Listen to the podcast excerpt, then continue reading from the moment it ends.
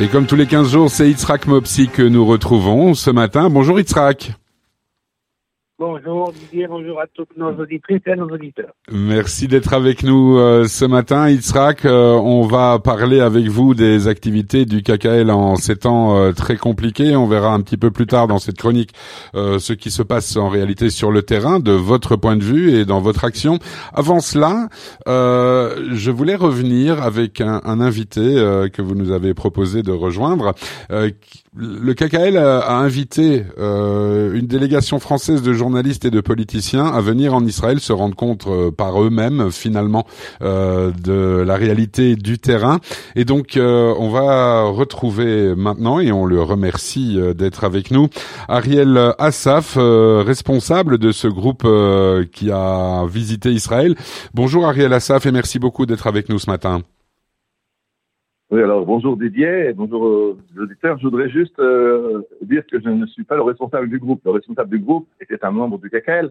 Moi, je suis un guide touristique euh, freelance qui était engagé par le KKL pour euh, pour gérer ce, ce, groupe. Mais il y avait un responsable du KKL dans le groupe. D'accord. Ben c'est déjà très bien. Vous, vous, les, vous les avez guidés à travers Israël. Alors votre ressenti de, de cette délégation, euh, parce qu'on sait, enfin vous n'êtes pas euh, en ignorant probablement que la presse euh, et la couverture de ce conflit par les médias en, Europe, en tout cas, est assez orientée et pour le moins, et c'est un euphémisme que de le dire, orientée contre l'offensive israélienne. Alors est-ce que euh, vous avez noté une différence entre euh, tous les participants de cette délégation française de journalistes et de politiciens, je le répète, euh, entre le début de la visite et la fin de la visite, par exemple?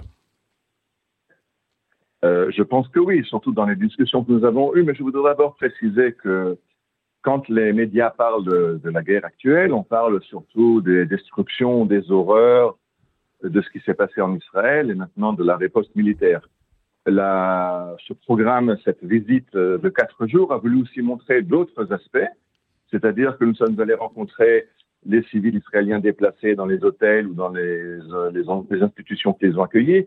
Nous avons rencontré les organisations euh, de soutien qui mobilisent les civils, qui préparent des, habits, des, jouets pour les enfants. Euh, donc la mobilisation civile pour aider euh, la population déplacée.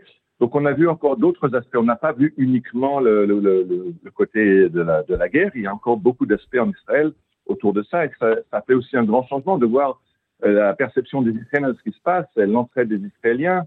Euh, nous avons aussi été, euh, bien sûr, sur les sites de mémoire des, disparus, des victimes des attentats sauvages du 7 octobre. Nous avons aussi été devant le mur des otages.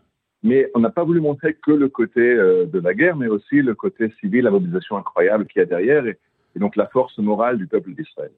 Bien. Et, et, votre ressenti toujours, euh, comme vous le dites, vous avez visité à, à la fois euh, des, des, des, lieux qui ont sur lesquels se sont perpétrés euh, cette barbarie.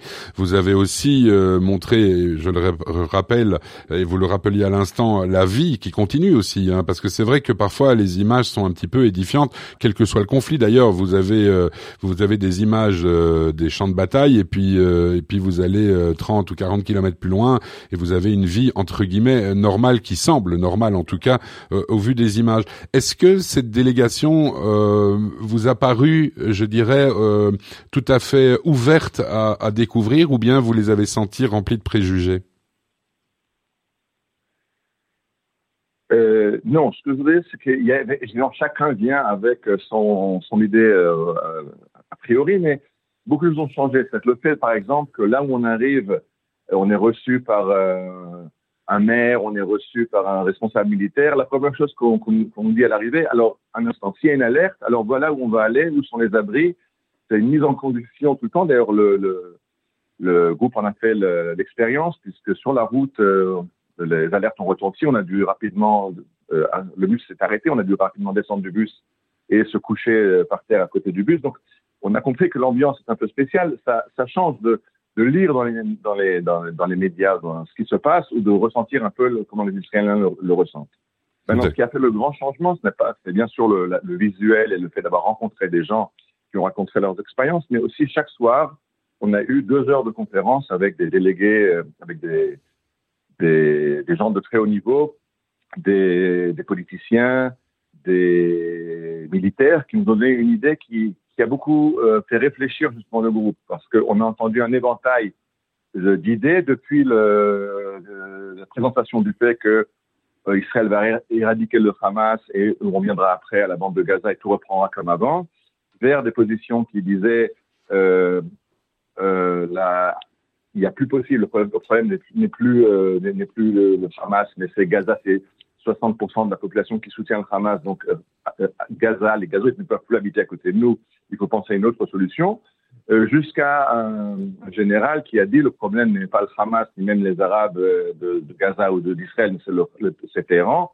Et tant que euh, Israël, dans, le cadre d'une coalition européenne américaine, n'aura pas détruit le Téhéran, on n'arrivera pas à une solution.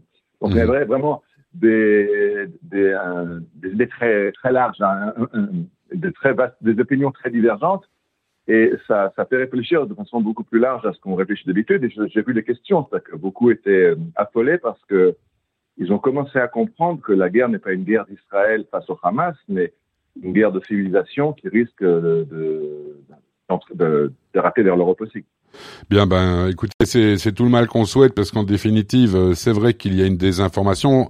Les mauvaises langues diront qu'elle est des deux côtés euh, du conflit, et, mais euh, en définitive, les gens qui auront vu de leurs yeux euh, cela, les journalistes notamment, euh, je pense, et aussi les politiciens, parce qu'à l'Assemblée nationale en, en, France, en tout cas, le débat fait rage aussi sur les responsabilités de qui, de quoi, et ma bien malheureusement, souvent, on renvoie le Hamas et Israël dos à dos, alors que on oublie trop souvent que c'est un État démocratique contre une organisation terroriste, donc euh, le dos à dos euh, n'est absolument pas de mise pour le coup.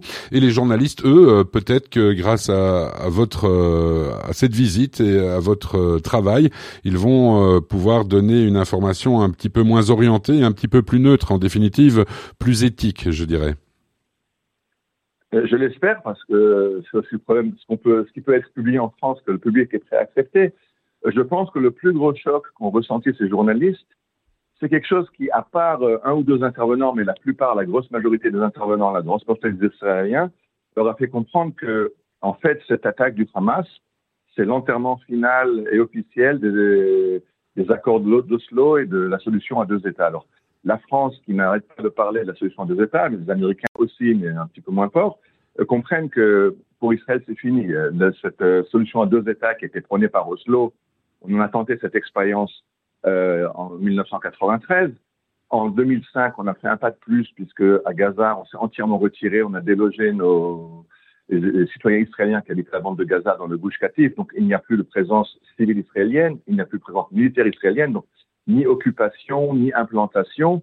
Donc, d'après la rhétorique de la solution à deux États, on aurait dû avoir euh, les relations de paix privilégiées avec Gaza. Alors, c'est justement à Gaza que que rien ne fonctionne et qu'on est mmh. attaqué tous les quelques années avec une nouvelle manche. Donc, euh, je pense que le grand choc a été, c'est que des gens qui sont tellement habitués, qui ont été formatés depuis 30 ans, entendre la solution à deux États, la solution à deux États, la plupart des intervenants m'ont expliqué que cette solution à deux États est non. Bien, ben merci beaucoup en tout cas euh, Ariel Assaf euh, d'avoir accepté de venir euh, parler de cela avec nous. Je me tourne euh, vers vous Yitzhak, vous êtes responsable du KKL Israël et on, va revenir maintenant aux, aux actions et, c'est au pluriel bien sûr et c'est volontaire de ma part qu'exerce le KKL dans cette période euh, très difficile de guerre. Alors brièvement parce que le temps nous est compté, je sais qu'on est pas on a commencé un peu plus tard que d'habitude, mais euh, l'horaire est l'horaire. quelles sont les actions que vous menez encore et toujours euh, sur le terrain euh, après euh, ces 26 premiers jours de guerre, euh, Yitzhak. Eh écoutez, d'abord, euh, je tiens à souligner ce qu'a dit euh, Ariel concernant la mobilisation extrêmement importante, et même plus que ça de la population israélienne, qui est vraiment hors du commun, et bien sûr le KKL qui s'est, on a dit souvent toujours mobilisé pour Israël tout le temps, hein, depuis qu'il existe plus de, de 120 ans. Notre action elle se fait à plusieurs niveaux.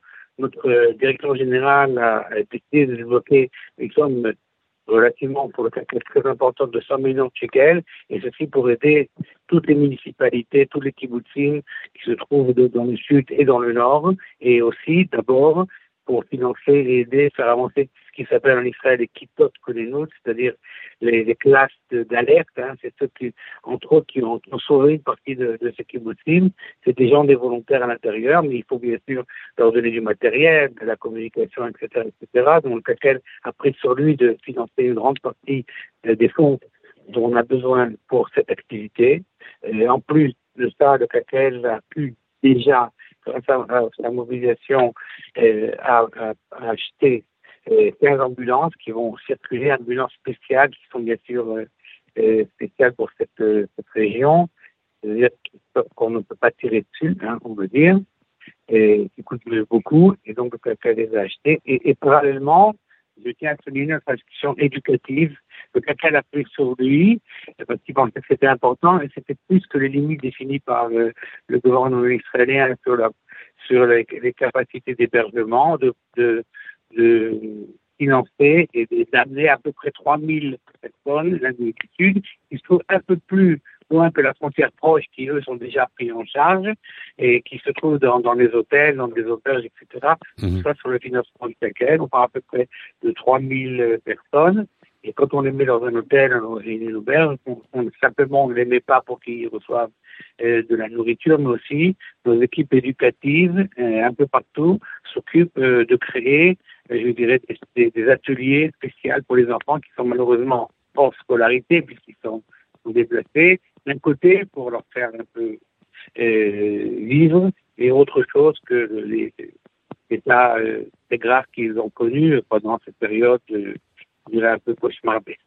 Bien, ben euh, voilà, un, je dirais un, topo, un, tableau que vous nous dépeignez euh, avec euh, précision. Merci beaucoup pour tout ce que vous faites, Yitzhak, à, titre personnel, bien sûr, en tant que responsable du KKL Israël et, et Kol à toute l'organisation du KKL qui est extrêmement active, on le sait, sur le terrain. Yitzhak, nous, on se retrouve dans 15 jours, puisque la semaine prochaine, on parlera du KKL, bien sûr, comme chaque semaine, mais avec Maxi Kliki du KKL Belgique. Merci beaucoup à tous les deux d'avoir été avec nous ce matin. Merci à vous. Hein. À, bientôt. Si je, pouvais ajouter un, si je pouvais ajouter un mot, je voudrais juste remercier le KKL parce que avoir maintenu, avoir organisé cette délégation, ce n'était pas du tout évident. Le programme changeait toutes les quelques heures d'après les contingences, le permis qu'on avait de l'armée d'aller à tel et tel endroit. Les gens qui devaient nous recevoir, qui étaient occupés à d'autres tâches, c'était vraiment une gageure et bravo au KKL d'avoir organisé ce groupe, d'avoir maintenu et d'avoir réussi vraiment un programme formidable. Ben voilà, et, pourvu que ça serve et que les journalistes et les politiciens qui sont venus auront pu euh, peut-être euh, avoir un petit peu, auront peut-être un peu plus d'objectivité par la suite. Merci infiniment à tous les deux et à la, à dans 15 jours, Itzrak et à la semaine prochaine pour une nouvelle euh, chronique du KKL.